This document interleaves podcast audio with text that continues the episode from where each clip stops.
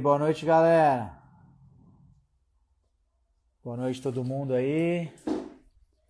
Fala, André, como é que você tá? Tranquilo? Pessoal, vamos começando aqui. Como é que estão? Clica aqui, ó. E nesse aviãozinho, manda para todo mundo aí, para seus amigos, para entrar.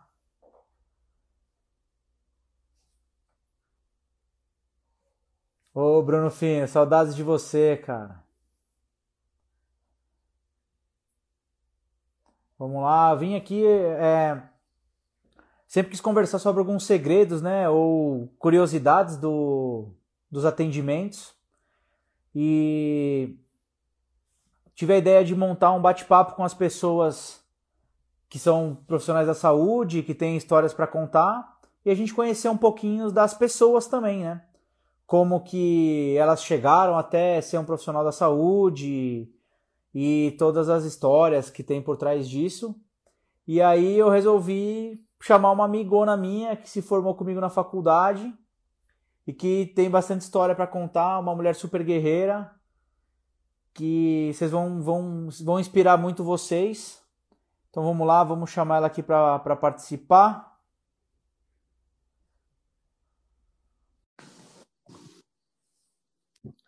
Vamos esperar ela, a Liane, aceitar o convite. Aê! Aê consegui! a preocupação dela não conseguir entrar na live. Eu falei, meu Deus, é a primeira vez que eu faço isso. Ah, a primeira vez a gente nunca esquece. Pois é. E aí, Eli, se apresenta um pouquinho para o pessoal aí, conta um pouquinho de você.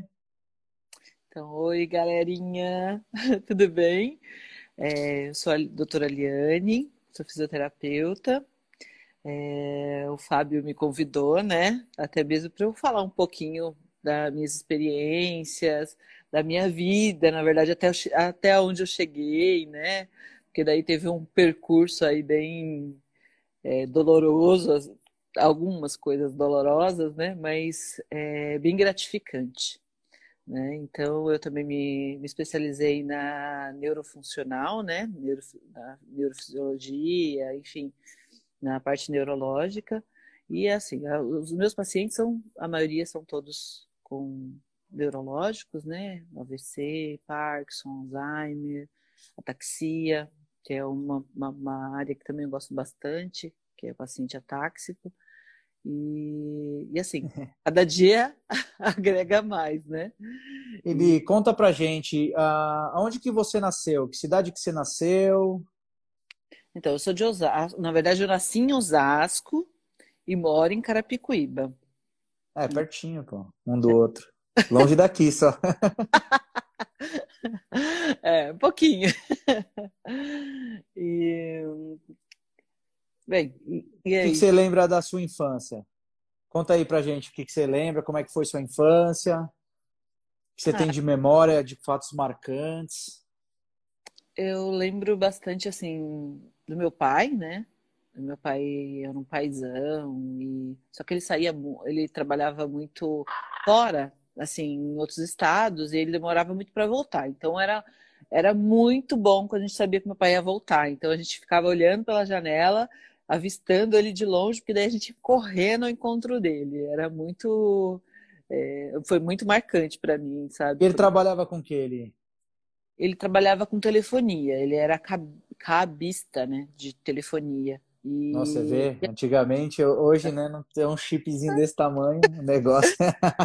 Aí ele ficava debaixo de túnel, essas coisas, né, para fazer, para passar cabo, essas coisas. E você era boa aluna na escola? Ou você dava trabalho para seus professores? Não, eu era muito quietinha, eu era muito quietinha. É, não, não, eu tinha muita vergonha de falar em público, tinha muita vergonha de perguntar alguma coisa. Então, às vezes eu acabava ficando com dúvida porque eu tinha vergonha de perguntar, né? de, de falar alguma coisa. Não, e antigamente era... o, o, bullying rolava solto, né? Te perguntava oh! alguma coisa. Né? E o bullying rolava chamada... solto. E eu era chamada de. As pessoas falavam que a minha mãe tinha esquecido de me secar. porque eu era enferrujada. Por causa das sardinhas. E, e, sua adolescência ali? Conta alguma coisa que foi marcante aí na sua adolescência, algum fato engraçado aí, que você tem várias histórias engraçadas, né? Mais ou menos. ah, a minha adolescência foi legal, assim. É... Eu gostava, bem, pelo menos meu pai não deixava muito eu sair, né? Então eu só fui começar a sair mesmo lá depois dos 15 anos.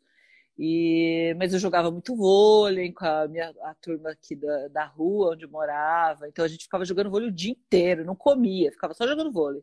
Parece que. Mas você já morava em Carapicuíba nessa época? Já, não, eu, eu, sempre morei aqui. Eu nasci Ah, você só nasceu em Osasco. Eu sempre morei em Carapicuíba. Então, como aqui, onde eu morava, não tinha nada, né? Era um só mato aqui, mas a gente sempre tentava brincar, ir pro campo. Então eu, eu andava muito de bicicleta, né? E principalmente jogava muito vôlei. Com... Não, não ficava no iPad, não? Nada, menina. Não eu, ficava eu... no iPad? Boa. Que infância diferente da que eu conheço hoje em dia. É. Hoje em dia só no, só no... É, é, é iPad, iPhone, videogame. Você dá uma bola, eles não sabem nem pra que serve a bola. Não sabe. Não, não sabe. Ah, vamos brincar de pique-esconde. Quê? Rede. Rede não é pra jogar vôlei. Rede é pra internet só hoje em dia. não tem rede. Mas era muito gostoso. Era, foi muito bom. Era diferente, era muito mais ativo. Não, não, o Rafael, que é o sua Silva, não, não tinha Netflix. Ninguém ficava no Netflix. Cara, você acredita? Nossas mães tinham que aguentar a gente, eles não põem a gente no Netflix. Não tinha iPad. Elas tinham que aguentar a gente, era, era maluco, né? Tinha que aguentar. E outra, a gente obedecia, né? Porque senão, ó. Ah, o chicote ah, instalava, né? Instalava. eu, lembro muito, eu lembro muito que meu pai, ele, ele assoviava pra, pra chamar a gente. E Minha mãe também. Ela só fazia um. Já, todo mundo vinha correndo pra casa. Corria. Você tava a 5 km de distância e escutava. Exato. E aí, se não voltasse, ela dava um belisco aqui, ó, você chorava uma semana. era bem isso mesmo. Não, o treco era puxado. É isso mesmo. E, e Li, como você, antes de ser fisioterapeuta, você, era, você foi massoterapeuta, né? Como que você chegou a fazer massoterapia? Assim, o que, que deu na sua cabeça? Falou, meu, vou fazer massoterapia. Então, passei alguns percursos, né? Então, eu cheguei a trabalhar no salão de cabeleireiro, já fiz unha. É, e aí, nesse, quando eu estava nesse salão, eu conheci uns massoterapeutas e tal. E aí ele começou a me falar, eu comecei a me interessar. Até mesmo por trazer bem-estar para as pessoas. É, é, eu sempre tive esse lado de cuidar né, dos outros. Eu sempre gostei de fazer isso desde a infância, de ser prestativa. Então, eu escolhi fazer a massoterapia por conta desses profissionais que eu conheci. Aí fui, procurei no Senac, me interessei pela grade deles e tudo, e comecei a fazer no Senac de Osasco. E foi, foi uns perrengues também, né? Mas eu consegui. Só que eu já queria fazer a fisioterapia. Mas aí eu, eu queria fazer a, o técnico justamente para ter as técnicas para atender na físio porque eu sabia que na físio eu não ia ter todas as técnicas de massagens e até é, as, as, técnicas orientais que eu gostaria de ter, né?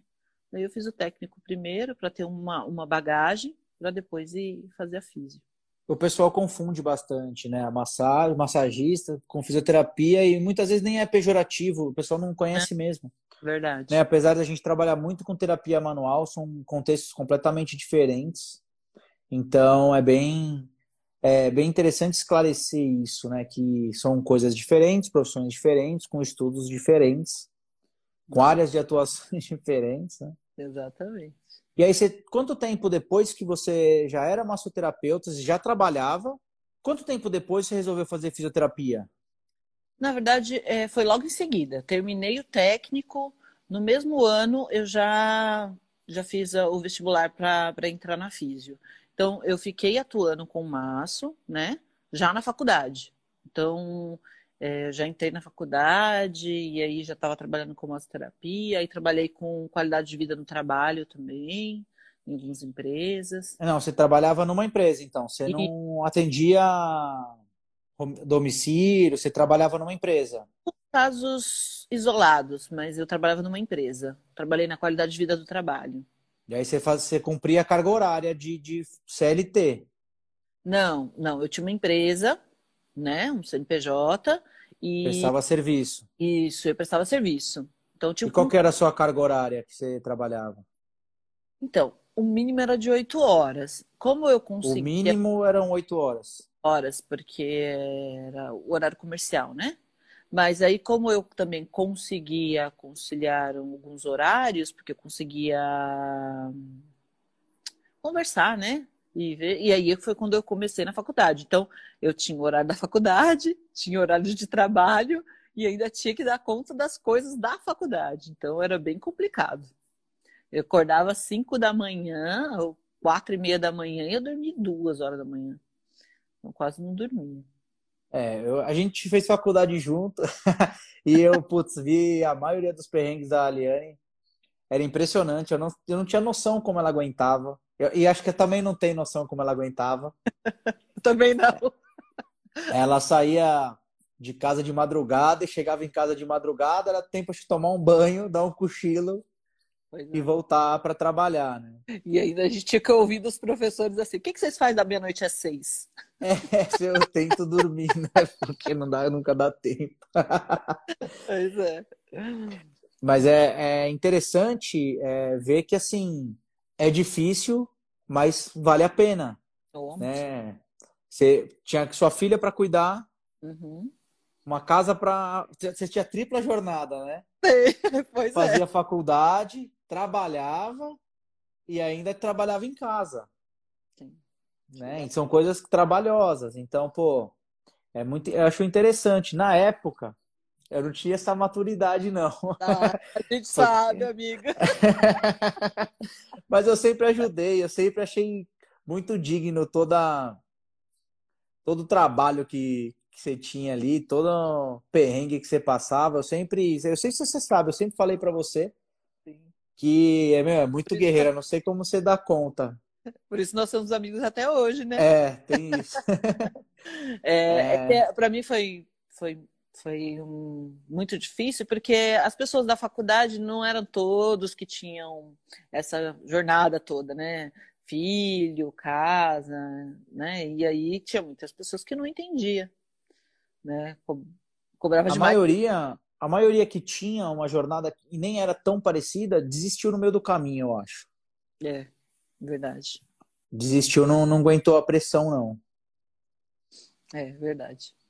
E bom, na faculdade era bem legal assim, alguma as, as aulas, a gente teve professor tivemos, nós tivemos professores muito bons na época, é, que hoje são referências na fisioterapia. Isso é bem legal, mas tiveram coisas muito engraçadas também, né? Teve. É, teve alguns fatores que, que me chamam a atenção. É, falando em estresse, conta pra gente como que o estresse, de toda essa pressão, o que, que aconteceu com você no final da faculdade, quatro anos levando a vida desse jeito? O que, que, que aconteceu com você? É, gente, olha, quase infartei na faculdade, viu? Foi bem complicado. É, levando essa jornada, sem conseguir cuidar de mim, sabe? É, eu me cobrava muito. É, eu tinha que ser boa, eu tinha que estar bem, eu tinha que eu tinha que dar conta, sabe? Então eu me cobrava muito. E aí isso me gerou pressão alterada, eu fiquei com pressão alta. Eu passei muito mal na faculdade algumas vezes, inclusive teve uma vez que o Fábio teve que me socorrer. Saiu correndo para o hospital Santa Marcelina lá. E olha que a gente tava, tava no estágio super longe. Imagina eu saindo da, de Carapicuíba indo para a Vila Iocuné. Não sei nem mais Extremo eu Zona Leste. É perto, é, acho que é um pouco depois de Itaquerão, né? Pois é, muito acho longe. é um pouco depois de Itaquerão, é longe. Pra gente é muito longe mesmo. Sim. E, enfim. E aí, isso gerou. O cortisol tava bombando, né? E, e, aí eu passei muito mal no final, nos estágios principalmente, né? Você tem ideia assim de, de explicar quanto tempo você acha que você passou no piloto automático? Que você teve pouco aprendizado, que você já tinha dificuldade de raciocinar, Nossa. A alimentação já, já não conseguia se alimentar direito porque nada funcionava. E assim, eu, por mais que eu estudava, porque eu estudava, às vezes ficava até de madrugada estudando, vendo artigo, não sei o quê. No outro dia eu não conseguia lembrar nada. Aí eu ficava muito brava com o Fábio. Eu falava, você, você fica 20 segundos aí nesse negócio aí. e eu fico a noite inteira estudando e não consigo gravar. Então... Mas é porque o cortisol tava lá em cima.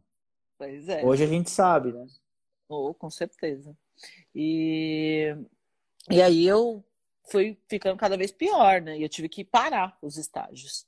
Teve uma primeira bateria, eu fui, né, empurrando, a segunda bateria eu parei. O cardiologista falou: olha, você vai ter que dar uma parada, uma respirada, porque senão você vai fartar. Então, daí ele me deu uma carta, tudo, na faculdade, e aí eu tive que me afastar e depois terminar. Então, o Fábio até terminou seis meses antes que eu a faculdade.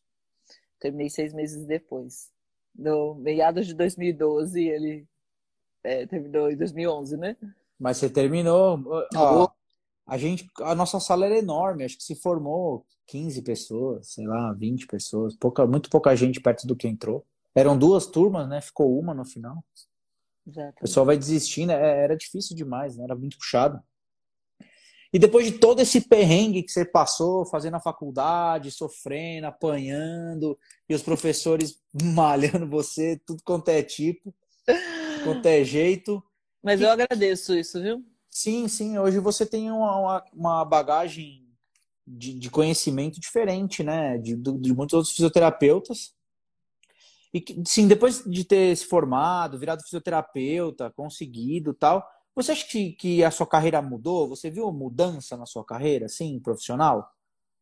Sim, sim. É claro que é, tudo que é novo exige realmente um, um, um esforço maior de você, né? Então, é, não é na primeira que você vai desistir, né? Então, teve muitos percursos, assim, mas hoje eu me sinto realizada na fisioterapia, porque na faculdade eu detestei a neuro. né? Foi um choque para mim. Eu falei, não vou entender nada disso, nunca vou gravar tudo isso. Mas foi o que mais apareceu depois da depois que eu me formei, foi o mais que apareceu foi neuro. E aí, atendendo a neuro, eu comecei a ver que era muito gratificante para mim porque tinha pacientes que não conseguia fazer determinada coisa, enfim, não conseguia pegar um controle remoto, né? E aí eu falei quanto é importante, né, a fisioterapia nesta área. E, e aí todo mundo quer andar, né? E aí é muito também difícil para você falar assim, nossa, ele tem um prognóstico ruim, né, não vai, não vai andar. E aí você fala assim, não, não posso, não posso falar isso, né? Eu tenho que ir com cautela e vamos, vamos trabalhar que.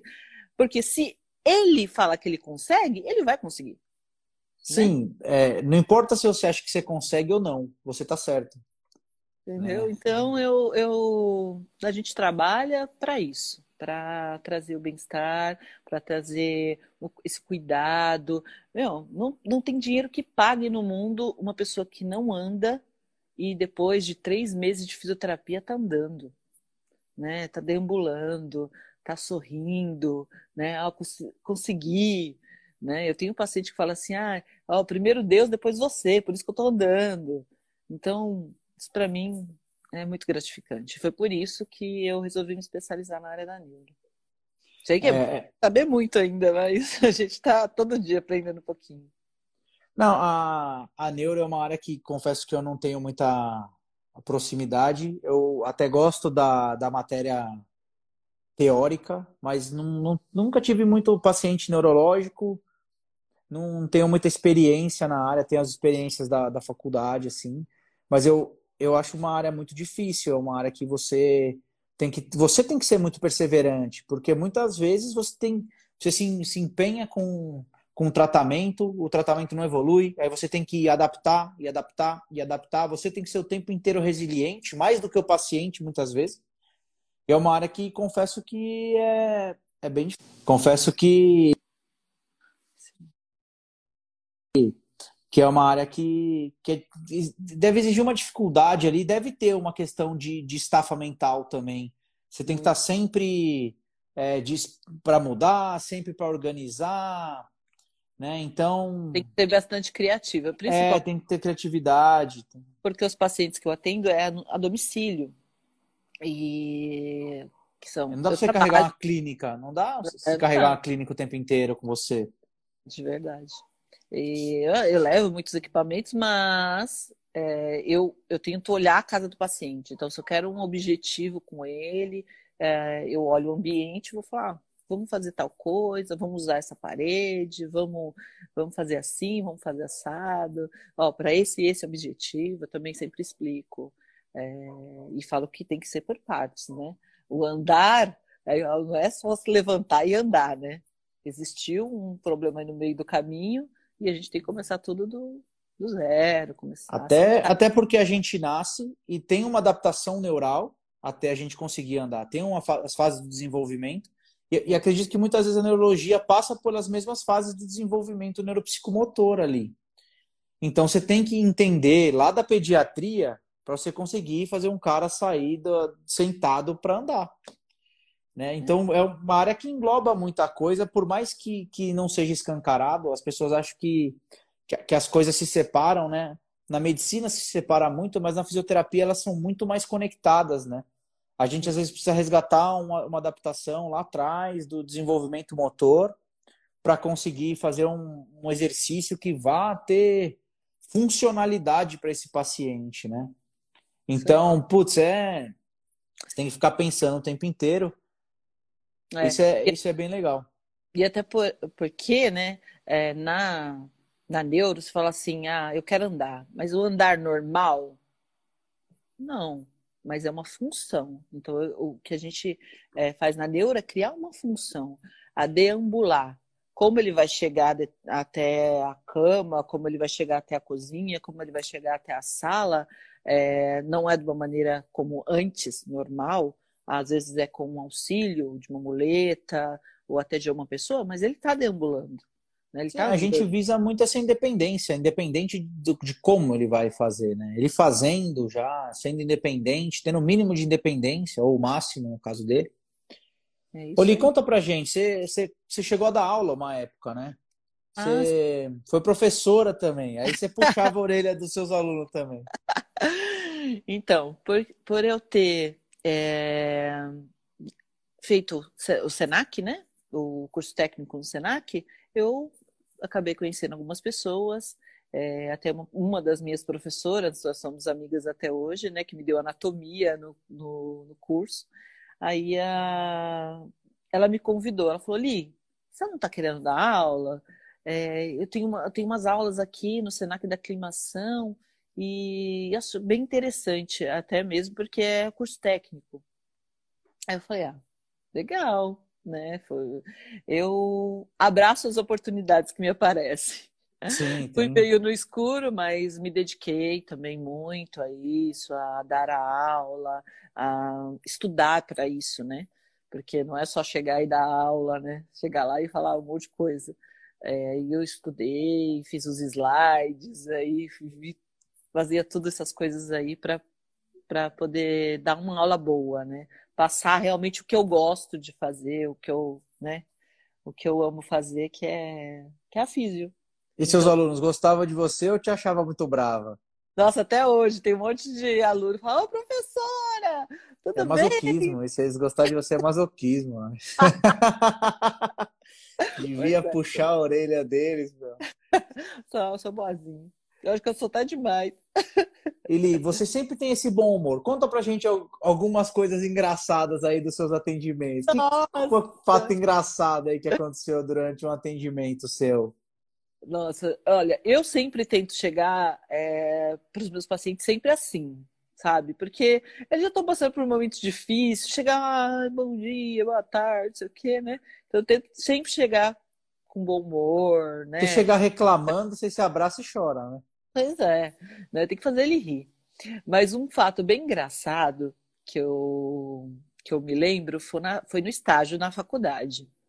É, eu estava atendendo um paciente com a Mariana, uma amiga minha também, do coração, lá da faculdade. E, e aí a gente, eu, eu não me lembro muito bem do caso, mas eu sei que ele, tinha, ele era jovem, assim, aparentemente 50 anos, 52 anos, e tinha tido dois AVCs. Então atingiu os dois lados do corpo. E a esposa levava ele na físio. E a gente sempre pergunta, sempre faz um questionário, né? É, a gente faz a anamnese né, do paciente e tal, e a gente procura a queixa principal do paciente, né? Aí depois a gente, a gente fala assim, é, o, do, o que ele gostaria, qual a funcionalidade que ele gostaria de ter e tal, né? E a gente perguntou, senhor, qual que é a sua queixa principal? Aí ele falou, a, a impotência. Eu não quero mais ser impotente. Aí a gente não sabia o que falar para ele. Aí ele veio com essa. O que tem que ficar mole, ficar duro, o que tem que ficar duro, ficar mole. né? ficar, o que tem que ficar normal, ficar espástico. Pois é, porque vê... a espasticidade, né, a hipertonia no AVC, então é bem complicado. Imagina, você, você não sabe nem o que você anota na ficha, né? Você fica, só levanta a ficha e quer dar risada. porque foi muito engraçado, porque a gente não esperava que ele ia falar isso. E aí ele ficava, aí ó, tá vendo? O que tem que ficar duro ficar mole, o que tem que ficar mole ficar duro. E qual foi o. Oli, qual foi o momento mais. É, sei lá, o melhor momento da sua profissão, assim, dos seus atendimentos, qual, de feedback de paciente? Qual foi assim, um momento que você falou assim, cara, eu não dormia, mas esse aqui foi o meu melhor momento? Olha, existiam alguns, sabe? Mas tem uma paciente que é, quando eu fui fazer avaliação nela, tinha acabado de vir do hospital e estava totalmente plédica do lado direito e, e aí ela chorava muito. Ela não posso ficar assim, não posso ficar assim. E aí eu fiz a avaliação nela, tudo, já coloquei ela de pé. E aí eu falei assim, olha, se a senhora fizer o que eu estou disposta a fazer com a senhora, a senhora vai andar em três meses. Aí ela falou assim: Eu quero andar. É, foi bastante dolorido no começo, porque não tinha força, enfim. Mas ela, em três meses, estava andando, né? E, e fazendo exercício. E aí ela falava, toda a fisioterapia, ela falava para mim: Nossa, se não fosse você, eu não tava assim. Se fosse você, eu não tava assim. Nossa, como eu amo você. E, e aí ela falava isso mesmo, que mandava até os familiares me mandar mensagem, me agradecendo. E a gente ficou fazendo físio até depois que ela começou a dar, porque ela ficou com muito medo de cair, né? Então andava com muleta, ainda com bengala, mas na físio ela andava sem. E isso para mim foi muito gratificante. Na verdade, é... eu tenho bastante feedback das famílias, graças a Deus, de me falar: olha, é... minha mãe não estava andando, ela não estava levantando e indo no banheiro.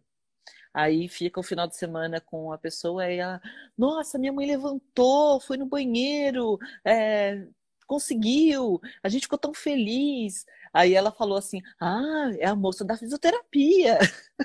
Não, você vê assim, é, a gente muitas vezes não é só um prestador de serviço, né? A uhum. gente melhora a autoestima, melhora a qualidade de vida de uma família, né? Muito, é, é, muito, é muito mais do que fortalecer e pôr na função, né? É, existe todo um lado psicossocial. É... Sim, fala, vamos pular umas partes aí, assim, de algumas coisas que, que, que eu ia te perguntar, mas aproveitando esse gancho da família, de tudo isso, como que você lida com o estresse, falando em estresse, né? Que é o, nobre do a gente estar tá aqui hoje. Sim. Mas falando em estresse, como que você tenta administrar o estresse da família, dos cuidadores, de toda aquela pressão da putz, a, família mora em numa casa pequena que não, muitas vezes não tem como adaptar um banheiro, a cadeira entra de frente, mas tem que, tem que sair de ré.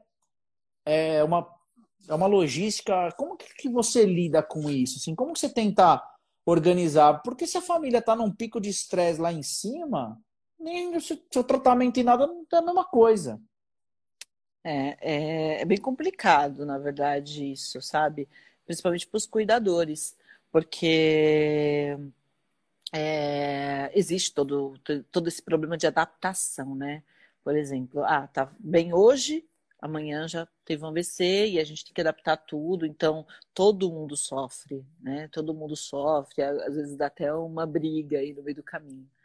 É, eu tento dialogar, né? As coisas já estão assim. Se ficar estressado é pior, né? Não vai conseguir resolver.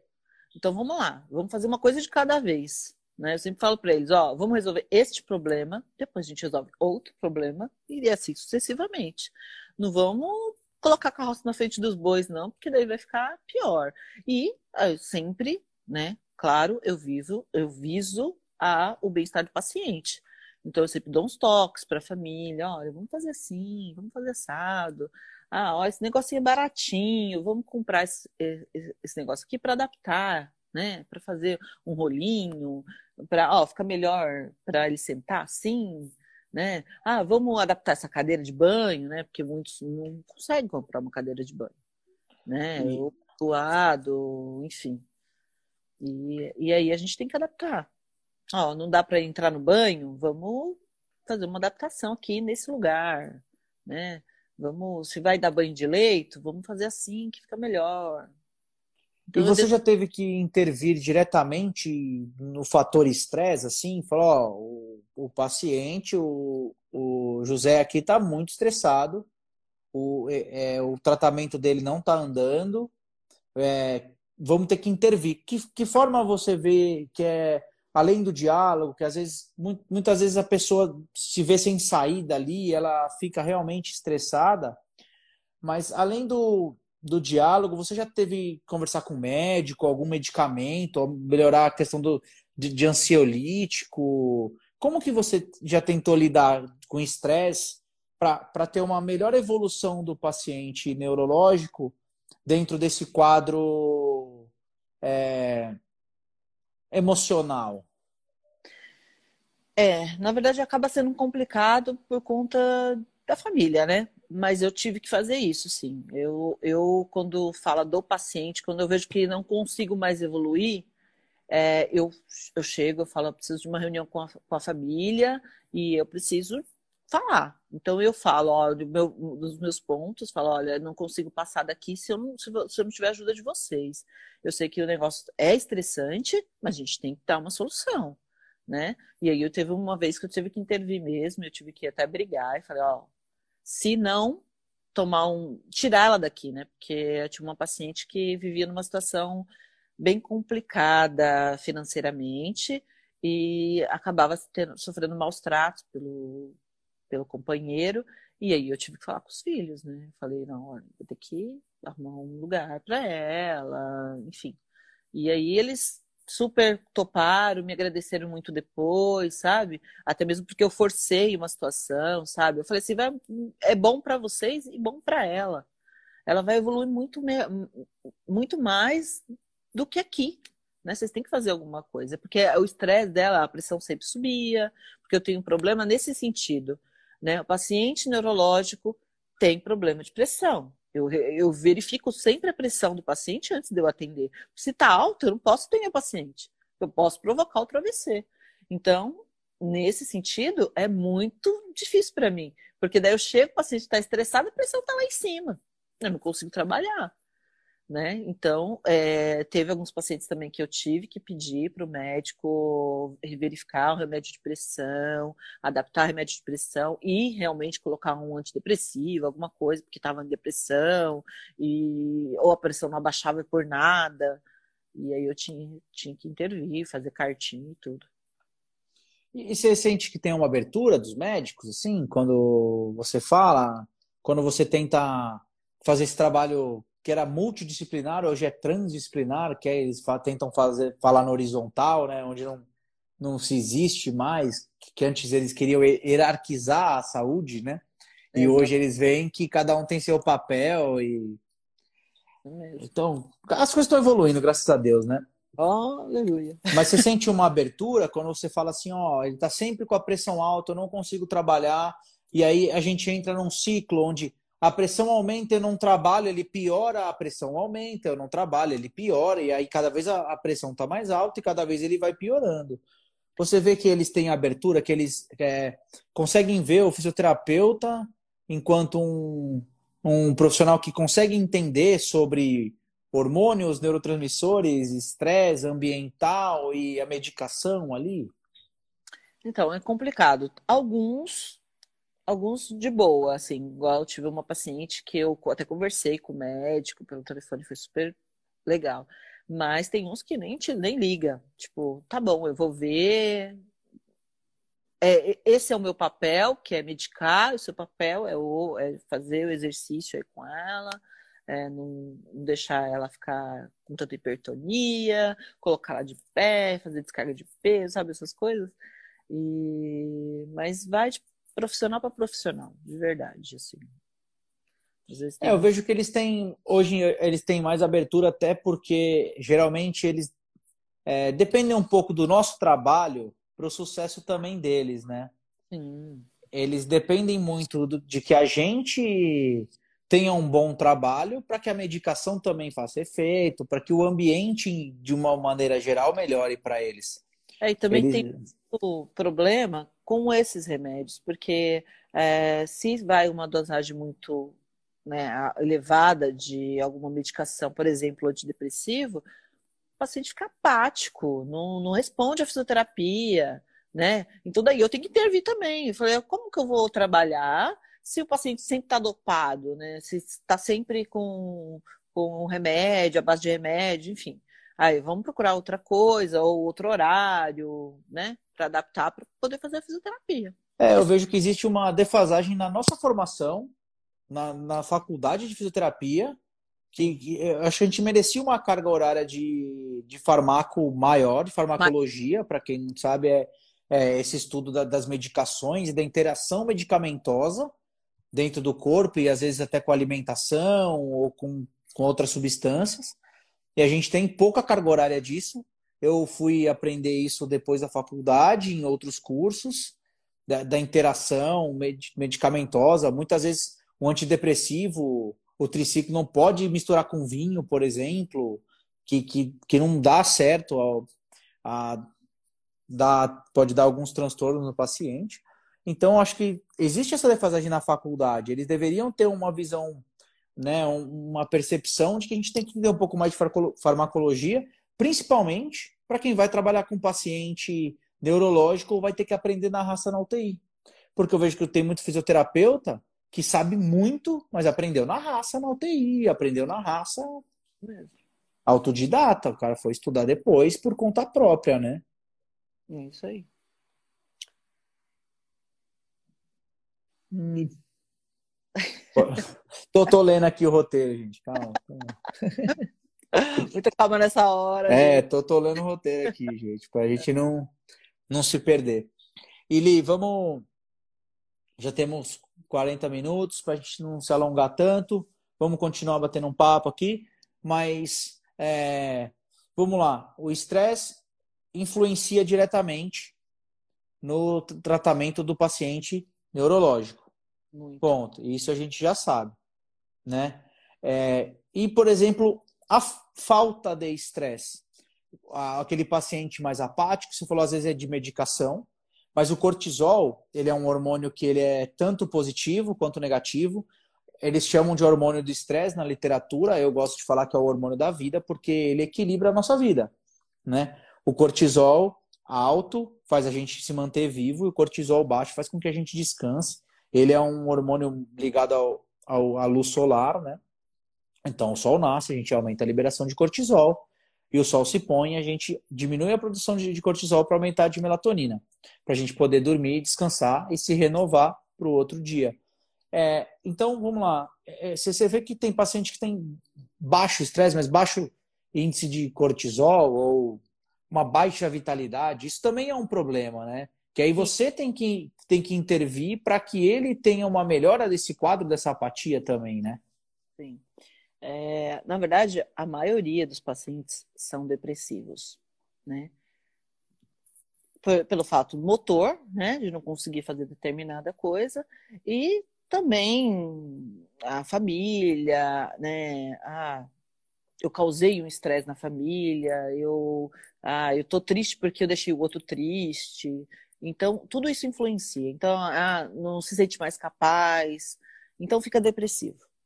E essa depressão é, faz com que não queira mais viver, não queira mais fazer físio, não queira mais fazer nada, e sempre está desanimada, né? E isso todos os pacientes, praticamente todos os pacientes. É bem, bem incomum achar um paciente que está, ah, tô feliz, olha, tô aqui na cadeira de roda. É, não, não, não é assim. Quando o paciente ele entra nessa nessa impotência né, né, de não conseguir, ele entra numa desvalorização tão grande e ele acaba diminuindo muito a produção hormonal dele também. Por exemplo, a, o hormônio da, da conquista, né, da potência muscular, a testosterona, com certeza cai.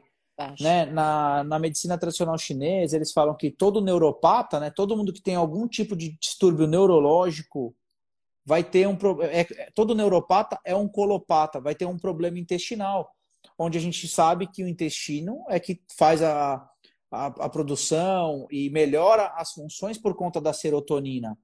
Então, é, às vezes a gente conseguindo entender dessa forma, a gente consegue intervir até com uma nutricionista, falar, oh, eu preciso que esse intestino funcione melhor, eu preciso de uma produção de hormônio assim, uma por isso que a gente precisa de outras profissões que trabalhem principalmente com paciente neurológico, que é são quadros que são super complexos, porque é, cada milímetro do cérebro vai tornar aquele paciente diferente do outro, né? Cada mínimo de acometimento ou não vai transformar ele diferente do quadro de outros pacientes. Por mais que a gente estude de uma maneira geral, cada paciente é de um jeito, né? Com certeza. É... uma experiência dessa. Então, a paciente tinha muito problema intestinal, é, ficava vários dias, vários dias sem evacuar, e isso gerava dor, isso gerava muitos transtornos para ela, e, e, também ela ficava muito apática, sentia dor, não queria fazer físio, é, e aí eu tive que arrumar uma nutricionista, inclusive uma amiga minha, e falei, me ajuda aí, vamos trabalhar juntas, a gente precisa mudar esse quadro dela aí. E aí eu vi que ela começou a evoluir super, depois que ela começou a comer melhor, comer direitinho, né, nas horas certas, fazer. E aí ela evoluiu na física. Ganhou bastante controle de tronco, eu tenho vários vídeos dela fazendo exercício, porque eu não tinha nem controle de tronco, não conseguia ganhar o controle de tronco dela. É, você vê que, que, que o paciente, né, na osteopatia a gente fala, a, o paciente é, é único, é uma, uma unidade, né? O corpo é uma unidade. Então a gente não consegue. É, a gente tem que tentar não ficar dividindo. Ah, esse é só um paciente neurológico, esse paciente é um joelho, aquele é um paciente é um ombro. E muitas vezes eles, eles a gente, no modo geral, acaba dividindo o corpo e tentando olhar de, uma, de um segmento ou outro, quando na verdade a gente tem que olhar o todo e tentar entender o funcionamento inteiro do corpo, né? essas medicinas integrais, hoje tem bastante gente fala de saúde integral, saúde integral. Tecnicamente é disso, né? O termo holístico vem de olhar para o todo, né? Isso mesmo. E o, e o fisioterapeuta em si, ele é um, um terapeuta holístico pela sua essência, né? Com certeza, porque a gente é um pouco psicólogo, um pouco físico, um pouco nutricionista, um pouco. É, mas é muito interessante é, esse trabalho, né, com outros profissionais, a equipe multidisciplinar. Eu gosto muito disso, porque eu acho que cada um na sua área, se cada um agregar um pouquinho de conhecimento, imagina que o paciente não, não vai evoluir. Imagina como que o paciente não vai ficar se tem uma equipe cuidando dele. Ah, vamos, vamos é, arrumar a parte farmacológica, a nutricional. Ah, meu, o paciente só ganha com isso. E, e, eu tenho um sonho, muito um sonho na minha vida é construir uma ONG para atender paciente neurológico, é, tanto pediatra quanto adulto, e colocar esse povo aí tudo para movimentar, porque tem muita gente que não tem condições de tratamento, né? E... Não, não tem. Eh, na verdade, muitas pessoas não têm nem o conhecimento que existe tratamento para aquele familiar dele que foi acometido por algum, algum distúrbio neurológico ou algum problema de AVC, AVE e é. que tem Parkinson. E fora as doenças que já, né, degenerativas, né? Que existem aí, né? Igual o parkinsoniano, né? Que tem que estar tá ativo o tempo todo, porque senão piora muito. É, o parkinsoniano é, é um é um típico caso do, do colopata. Ele, a, maioria dos, a maioria não, né? Dizem que todos os parkinsonianos têm um problema intestinal e que eh, se retarda essa evolução tratando muitas vezes o intestino deles, né? A forma é, repovoando de bactéria e fazendo com que esse intestino funcione. Então, como é importante ter uma nutricionista, né? E a maioria não tem, não tem esse, esse conhecimento de ter uma nutricionista para cuidar dessa parte nutricional, intestinal e tudo, para que agregue na fisioterapia. Porque evolui muito mais, né? Eles... É, muitas vezes as pessoas não conseguem fazer esse link da, da fisioterapia com a nutrição, né? Onde as coisas são intimamente conectadas, eles não conseguem fazer esse link. É, é difícil para a gente entender é, por que, que não anda junto, né? Por que, que já não é é, como fala, agregado os valores assim dos dois tratamentos, né? Você entrar, faz uma avaliação de paciente da fisioterapia, você fala assim, ó, automaticamente assim, ó, você tem que ir para um nutricionista. Você, você precisa melhorar a sua musculatura, você precisa melhorar a sua alimentação, você tem que saber o que você tem que comer na hora que você tem que comer. Né? Até os pacientes vezes... ortopédicos também evoluíram bastante, porque eu trabalho também né, de... no Mosteiro São Geraldo de São Paulo sou fisioterapeuta dos monges lá. E, e lá eu tendo mais ortopedia. Também atendia parkinsoniano lá, que tinha um, um paciente lá, mas ele já faleceu. É, mas eu tendo mais ortopédico. E paciente evoluiu muito depois que a gente começou a trabalhar nutrição, educador físico e fisioterapia. Não, é... As pessoas só têm a ganhar, né, com isso. Com certeza. Li, vamos. Queria. Vou te fazer algumas perguntinhas de bate-pronto aí para você responder. Ai, Mas, Deus. putz, queria te agradecer muito por ter aceitado o convite, por ter participado do, do ah. bate-papo. A Isa chegou aí. ah, Isa! Atendi ela hoje, ela falou que tinha aula e ia passar para dar uma olhada, mas ela vai assistir gravado, tenho certeza. Com certeza. É uma e... fofa. Queria te agradecer muito de você ter ter participado, de ter aceitado o convite, de estar disposta aí. Ficou nervosa, ansiosa, mas você viu, deu tudo certo. prazer, o prazer foi todo meu. Vamos lá, vamos, vamos definir você aí, Li. Quero que você me fale uma banda. Ai, Sua banda preferida. Legião Urbana. Muito bom. Qual o seu filme preferido? É, o Amor é Contagioso. Ele me ajudou Não conheço. Bastante. Vou. Nossa! Olha, é muito bom. É, Foi ele que tô, me. Tô precisando mais amor na minha vida aqui.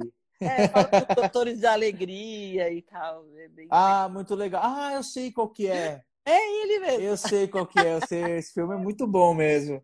É, de tudo que você construir na sua vida, que legado você quer deixar? Ou pessoal, ou profissional, ou para alguém? Que, que legado você gostaria de deixar na sua vida? É... Perseverança. Eu acho que perseverança é tudo, porque a gente sempre vai ter problemas, a gente sempre vai ter uns percalços aí no meio do caminho, umas pedras, né? É, mas você tem que ser perseverante. Eu, eu para minha filha mesmo, eu, eu, eu quero ensinar isso para ela, né? Seja perseverante, lute pelo que você quer, né? Eu sou bastante religiosa, então eu falo, coloca Deus na frente, vai que vai dar tudo certo. Né? Não pode desistir. Não, para quem te conhece, sabe que perseverança, né? A palavra resiliência, se tivesse uma foto no dicionário, tinha a sua foto. que bom. É, um local que você gostaria de conhecer, que você ainda não conhece. Ai, olha, tem muitos lugares que eu não conheço, mas eu tenho muita vontade de ir em Paris. Eu quero muito conhecer Paris. É, dizem que é muito bonito, eu não conheço também não, mas dizem que é muito bonito, viu? Ah, eu quero muito para Paris. Em Rio, em Rio, Claro tem uma torre Eiffel. Você pode ir lá mais pertinho mais tirar pertinho, uma foto. Né? ah, não. E... Como eu sou perseverante, eu vou para Paris. Vai, não, vai sim, eu sei que vai. Ele, em qual profissional, para finalizar, qual profissional você se espelha? Se tem alguém que você olha e fala assim, um dia eu quero ser um profissional igual a ele. Olha, eu tenho algumas pessoas que eu, que eu gosto muito. É... Eu lembro muito do Luke, né? Do Alexandre Luke na faculdade. Gostava muito dele, aliás, gosto muito dele, é, de alguns professores que foram marcantes também para mim. Mas olha, eu admiro você muito pelo que você se tornou. muito obrigado, muito obrigado. Também que não foi fácil, né? É, todo mundo pode falar que foi fácil para você, né? Mas a gente é, sabe que é, a gente sabe você também percalços. Na verdade, é pior, né? A gente se superar, né? A gente brigar com a gente mesmo, falar ah, eu consigo, né? O, as pessoas de fora às vezes não, não dão esse valor. É, mas é, eu me espelho também muito na Mariana, né, que foi da faculdade, que foi uma, é, que é uma menina que está no HC hoje, está como referência lá no HC, e admiro bastante ela, a profissional que ela se tornou. Ela também está na área da neuro, então a gente sempre toca figurinhas, eu gosto bastante. Eu quero me, eu me espelho em você e nela. Ah, que bom. Fico... Obrigado. Ficou até sem graça, gente. Ah, não tenho nem roupa para esse elogio. e muito obrigado. Muito obrigado a todos. Esse, essa live vai ficar gravada no IGTV. Vocês podem assistir quando vocês quiserem. É, vou tentar pôr no YouTube. Eu sou meio ruim com tecnologia, mas vou tentar pôr no YouTube. E, gente, obrigado mesmo. Boa semana para todo mundo. e nos vemos no próximo Papo de Consultório, sempre com um convidado especial para falar sobre o estresse, como ele influencia em tudo nessa vida aí. aí. Gente, beijos. Foi muito bom estar aqui, viu? Valeu. Estamos aí. Tchau, tchau. tchau, tchau, gente.